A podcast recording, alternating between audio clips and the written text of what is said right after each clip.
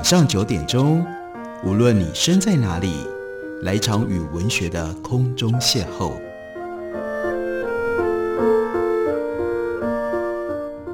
杨照谈书，邀您一同遨游文学世界，认识古今中外的经典之作。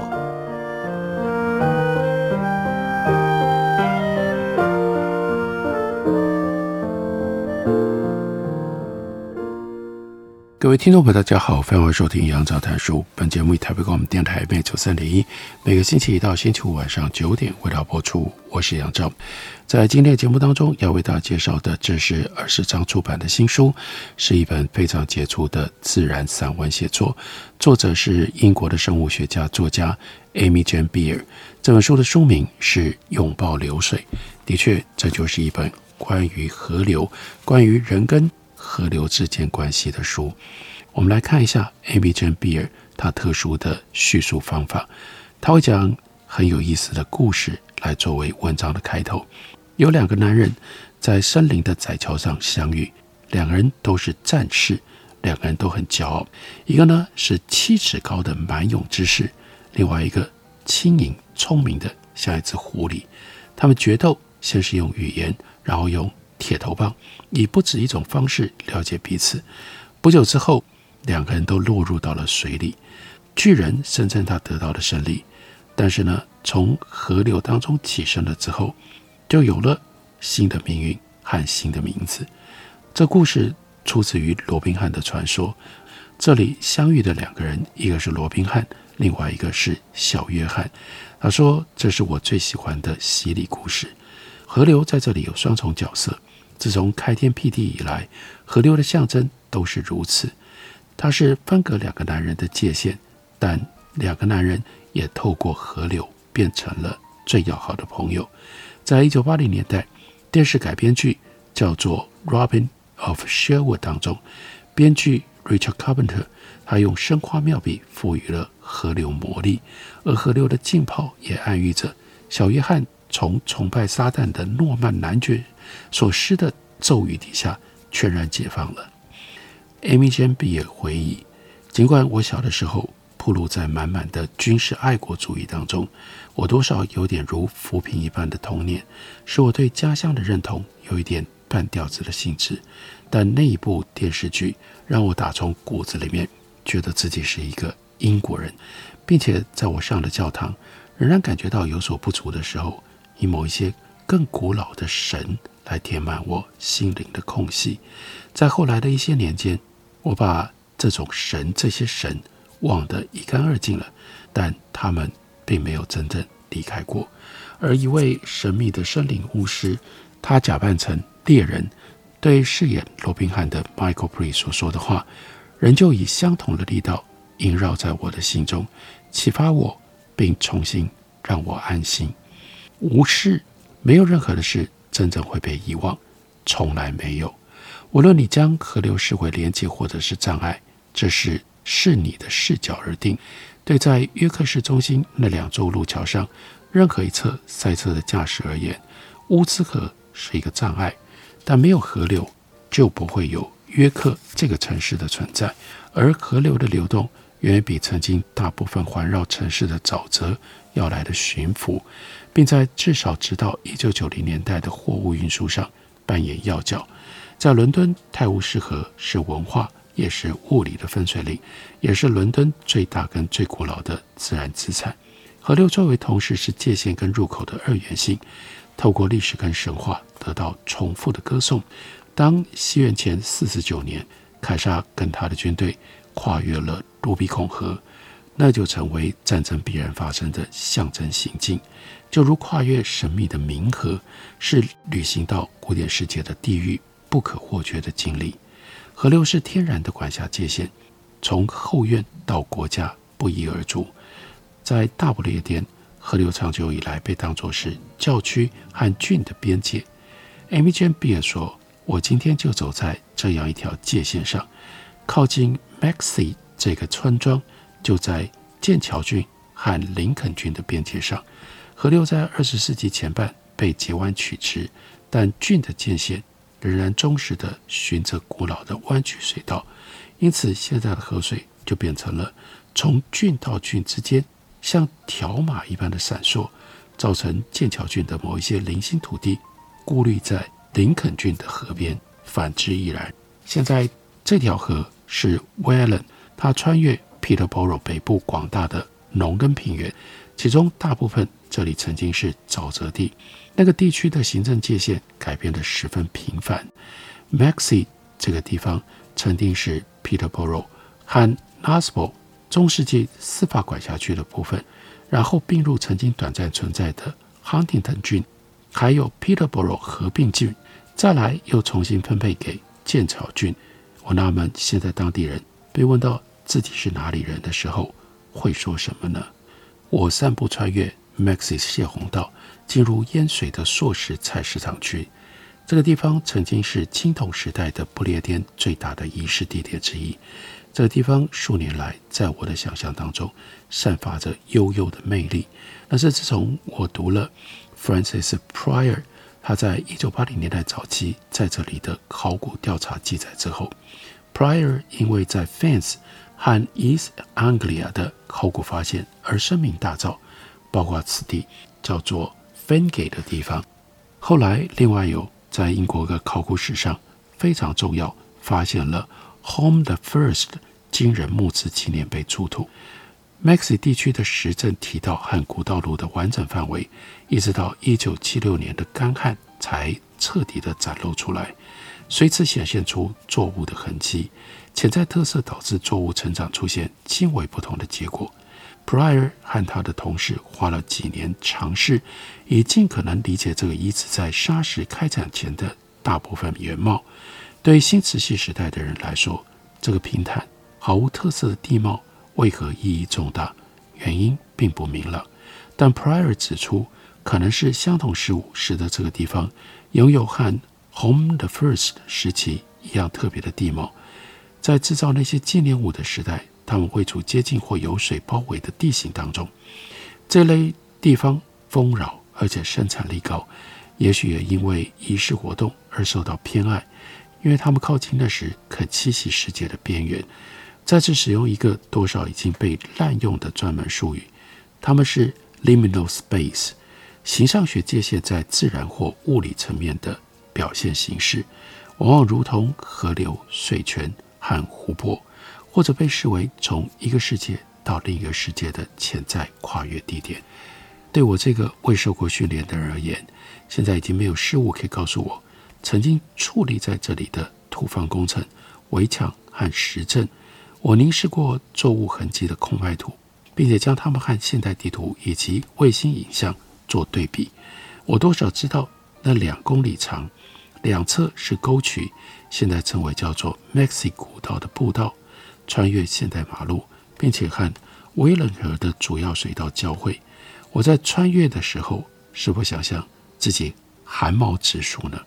我的骨头里有一股奇怪的颤动感，这感受让我联想到针灸，而不是行走运动。我确定我没有，因为它发生过两次，一次是在马路上，一次是在河边的步道上。我是在何时变得如此？易受暗示影响吗？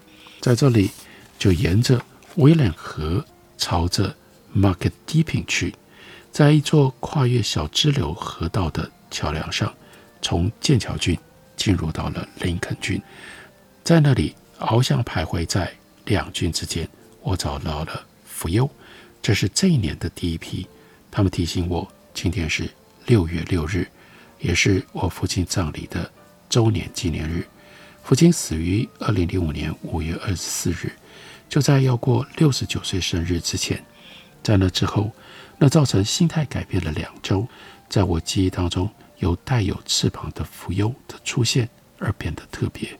蜉蝣很不寻常，因为它们有两个有翅的生命阶段，再加上多个水生幼虫阶段。它们从数月或数年作为非繁殖用的巢的家，也就是水里育婴室当中。挣脱束缚，得到自由，然后再度换羽，几乎是立刻变成最后成虫形态，称之为纺纱工或者是成虫。它唯一的生物目的就在于繁殖。这个疏忽而逝、光辉灿烂和保障性欲的阶段，后来就变成了一个英文的格言：Mayfly，不完全和 May，也就是五月有关。整个夏季其实都是 Mayfly 这个浮游它出现的季节。不过在英格兰的大部分年间，五月是 Mayfly 出现的高峰期。这个时候，这样一个小云朵可能包含了五十只纺纱工，他们在表演自己的古老仪式，在原地上下摆动。那是一场令人陶醉的演出。它们的翅膀快速嗡嗡地震动，往上飞高。大概一公尺，保持身躯垂直，因此它们看起来宛若像是上升的天使。线一般的尾巴称之为尾须，是整个折起来，飞到最高处。它们如同降落伞般打开它们的翅膀，张开它们的尾须。尾巴位置的改变，让它们将身体抬到变成水平状态，然后以跳伞动物园的姿态往下掉，在有效缓慢下降之余。还能够回原先它们开始的地方，和芦苇的顶端形成水平，因此没有比往上升的时候来得快。它们飞高的时候大概花一秒钟，下降的时候一秒钟，不断的反复。偶尔会看到在求偶舞当有两只一起下降，在最低点的时候分开，也要关上几分钟，这个舞蹈才会结束。这就是自然。而且是跟河流的生态非常密切的有趣自然现象。我们休息一会儿，等我回来继续聊。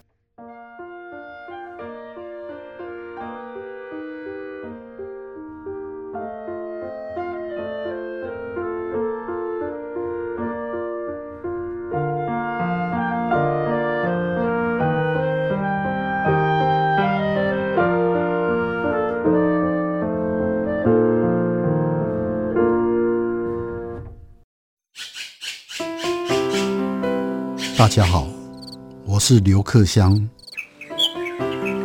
亲近自己的城市，找回城市的温暖。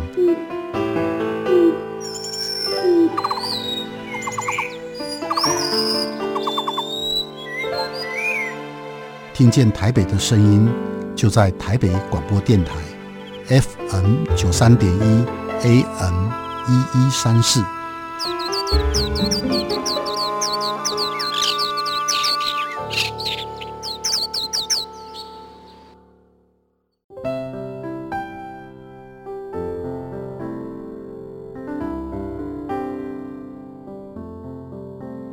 听见台北的声音，拥有颗热情的心，有爱与梦想的电台，台北广播 FM 九三点一。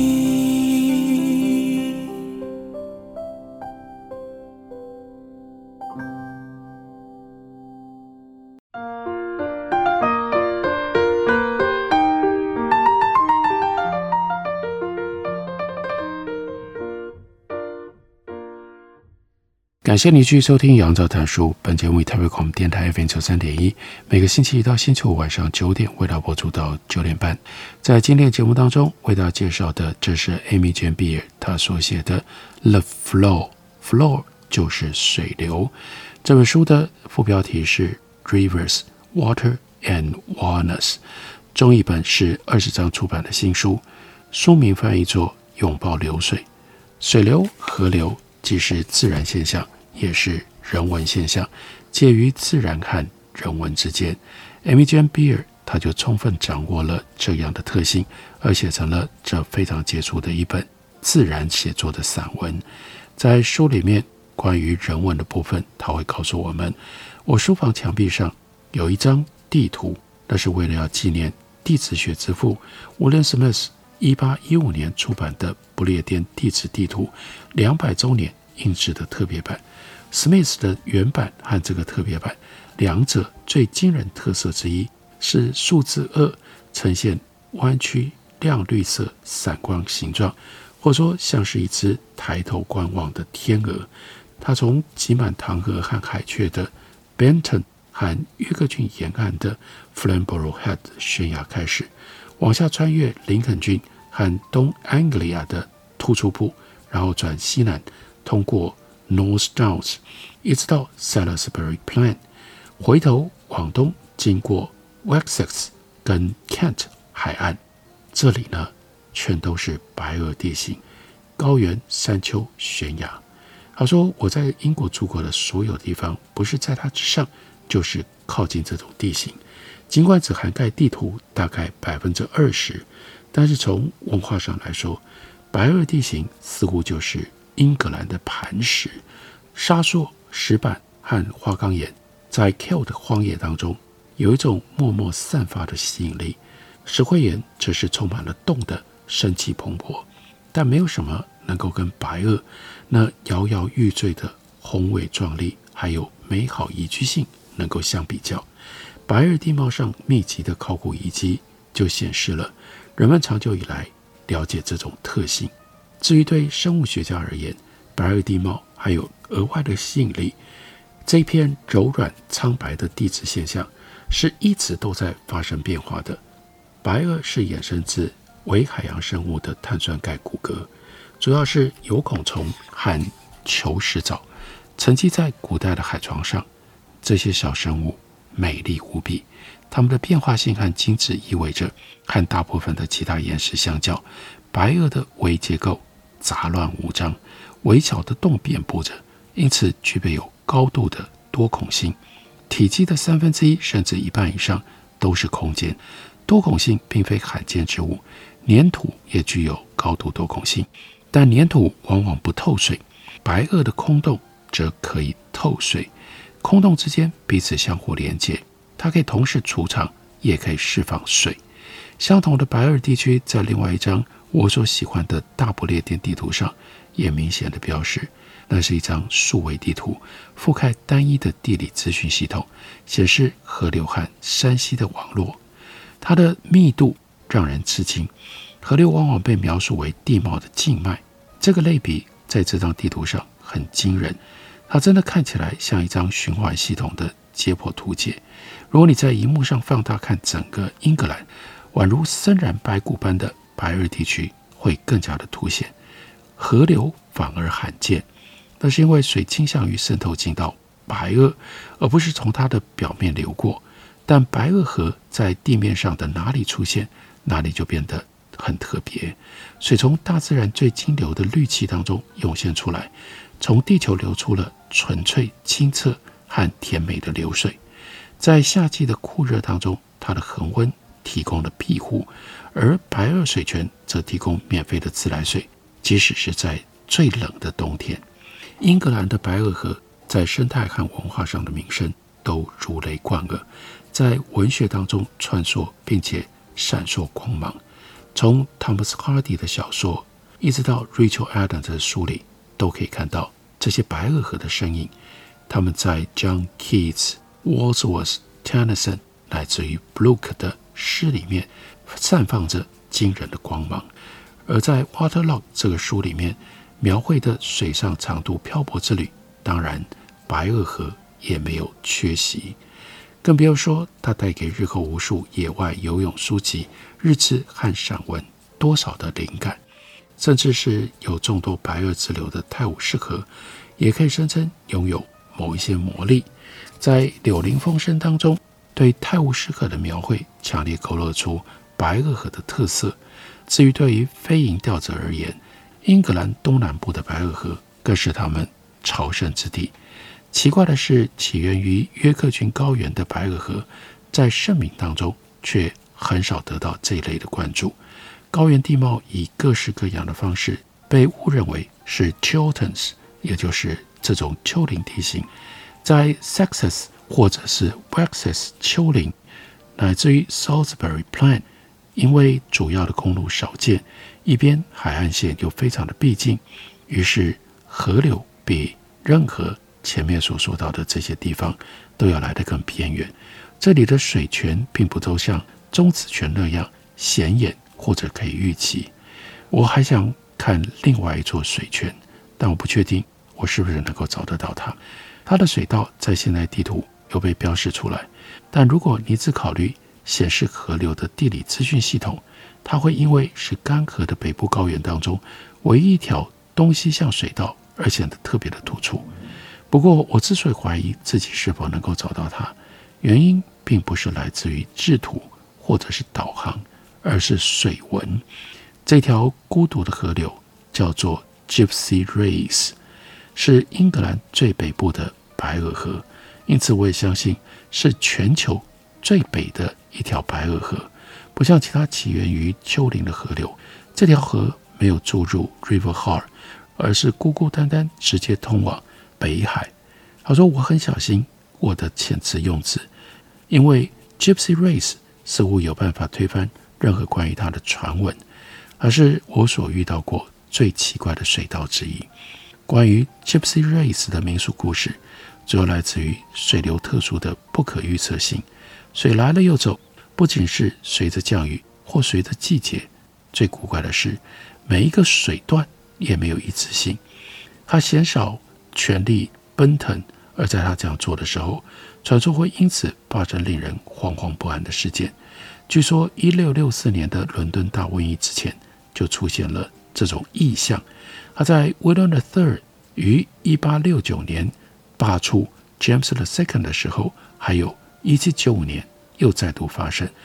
一七九五年那次，甚至就在一颗大陨石掉落在约克郡的水道附近之前所发生的。据称，Gypsy Race 在两次世界大战开战之前又汹涌奔腾。这条迷你小河的名字所召唤出的巡回流动和浪漫情怀，感觉起来美妙的适合一条神龙见首不见尾的河流。尽管 Gypsy 这个词，源自于埃及文，反映罗马的中东传承。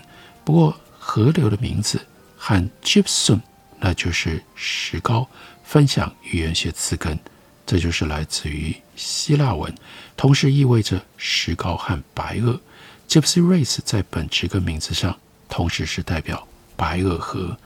黑霜燃烧殆尽，天气转为壮观的湛蓝穹顶，天穹的顶端是深沉的蔚蓝。地平线则是雪白的，蒙蒙迷雾放大了璀璨的天光，眼睛直视的话，几乎会感觉到刺痛。这个奇怪的冬天，并不特别冷，一直到一月天气晴朗的骤雨洒布着，一个大型气压系统所造成的结果，从一九五零年代有记录以来的最高纪录。这些时日也在别的方面显得古怪。推特上的科学讨论圈子充斥着对于四颗星球衰亡的预测，那是位于猎户座肩膀处的红色恒星。人们主要讨论的，那就是这颗星在最近几个月来戏剧性的衰败，是否预测迫在眉睫的灭亡？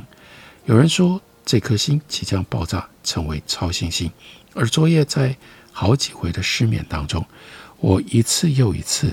梦见一场大爆炸，像白色康乃馨一般，在猎户座的翻领处恣意绽放。在我的怪梦里，这颗星球有着稳定的脉搏，随着每一次脉搏都显得更明亮、更大，沐浴在银河的白冰放射线当中。而地球周遭的气体膨胀又消退。我醒来了之后，便识出那是 Doctor Who 他的小说里所描述时间机。引擎的节奏，那个梦疯狂地循环不已，因此我在三点钟起床，在成衣上披了一件羽绒夹克。我在将脚丫蒙挤入绑雪靴的时候，狗儿默默出现，耳朵翘直。我们一起出门，走上农夫邻居的结霜车道，那里可以仰望清晰的北方天空。猎户座低沉地坐在地平线上，他的肩膀处有一道橘色的光芒。的确很微弱，但确实在那里。这就是 Amy Jane Beer，他反思生命，去捕捉河水、鱼群、鸟叫虫鸣、山林谷地，乃至于天空星光的意象。他把这些内容写成了非常优美、让人读来既宁静又能够深思的自然写作散文。这本书的书名是《拥抱流水》，介绍给大家，推荐给大家。感谢你的收听。明天同一时间，我们再会。